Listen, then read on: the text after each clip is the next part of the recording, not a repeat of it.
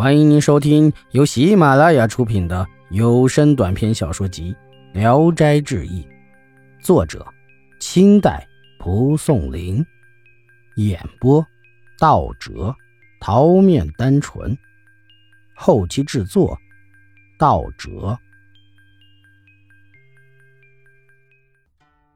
郭生，郭生是淄川东山人，从小就喜欢读书。但山村中没有可以求教指正的人。二十多岁了，写的字笔画错愕还很多。原先家中曾经闹过狐狸，衣服、食品和其他的器物总是丢失，深受其害。一天夜晚，郭生读书，将书放在书桌上，被狐狸涂抹的是一塌糊涂。厉害的地方，乱七八糟的，连行数都看不清楚了。只好选择那些稍微干净点的来读，只有六七十首。郭生心里非常的恼怒愤恨，但又无可奈何。郭生又把平日练习写作的文章收集起二十多篇来，准备让有学问的人来指正一下。第二天早晨起来后，看见文章都翻腾开，摊在桌子上，几乎全被浓的淡的的墨汁给涂抹尽了。郭生。恨得要命呢，正好一位姓王的书生因事儿来到山村中。王生平常跟郭生的关系很好，顺便登门拜访，看到了被涂污的书，就问郭生是怎么回事。郭生把自己遇到的苦恼事情详细的告诉了王生，并且拿出残留的稿子来给王生看。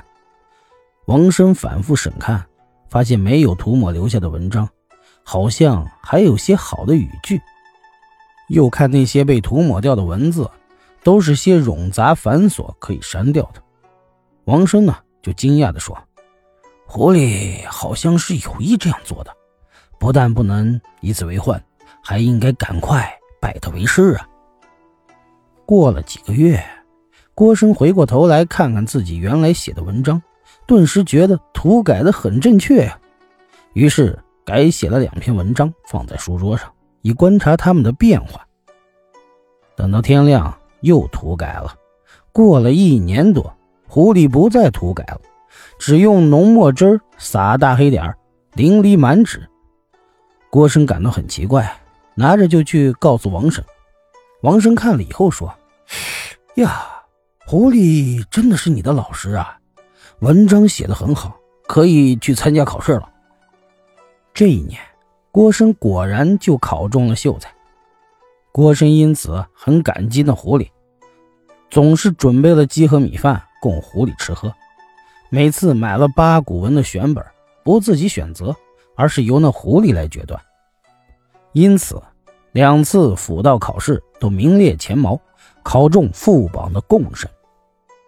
当时。叶缪等先生的文章风雅艳丽，家喻户晓。郭生有一手抄本，爱惜备至。忽然有一天，被狐狸倒了一碗浓墨汁在上面，玷污湿烟的，几乎无一个字留下。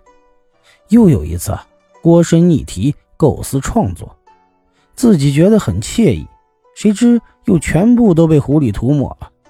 于是。郭深渐渐的就不信服狐狸了。没多久，叶公因为纠正文体而被收押入狱，郭深又稍稍服气那狐狸的先见之明。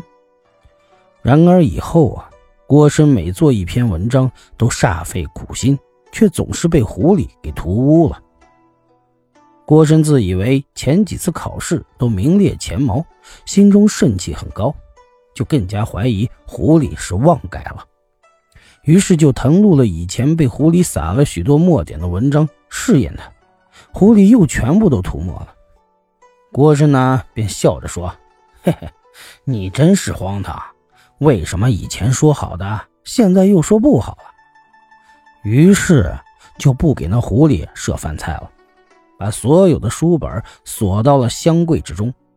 早晨起来，看见封得很严实，丝毫未动，但打开一看。只见封皮上涂了四道墨汁，比手指还要粗。在第一张上画了五道，第二章上也画了五道，再往后就没有了。从此以后，狐狸竟然销声匿迹了。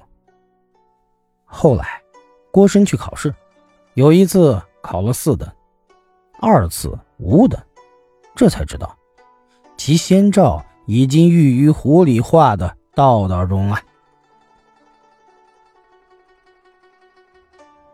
本集演播到此结束，谢谢大家的收听，喜欢请点赞、评论、订阅一下。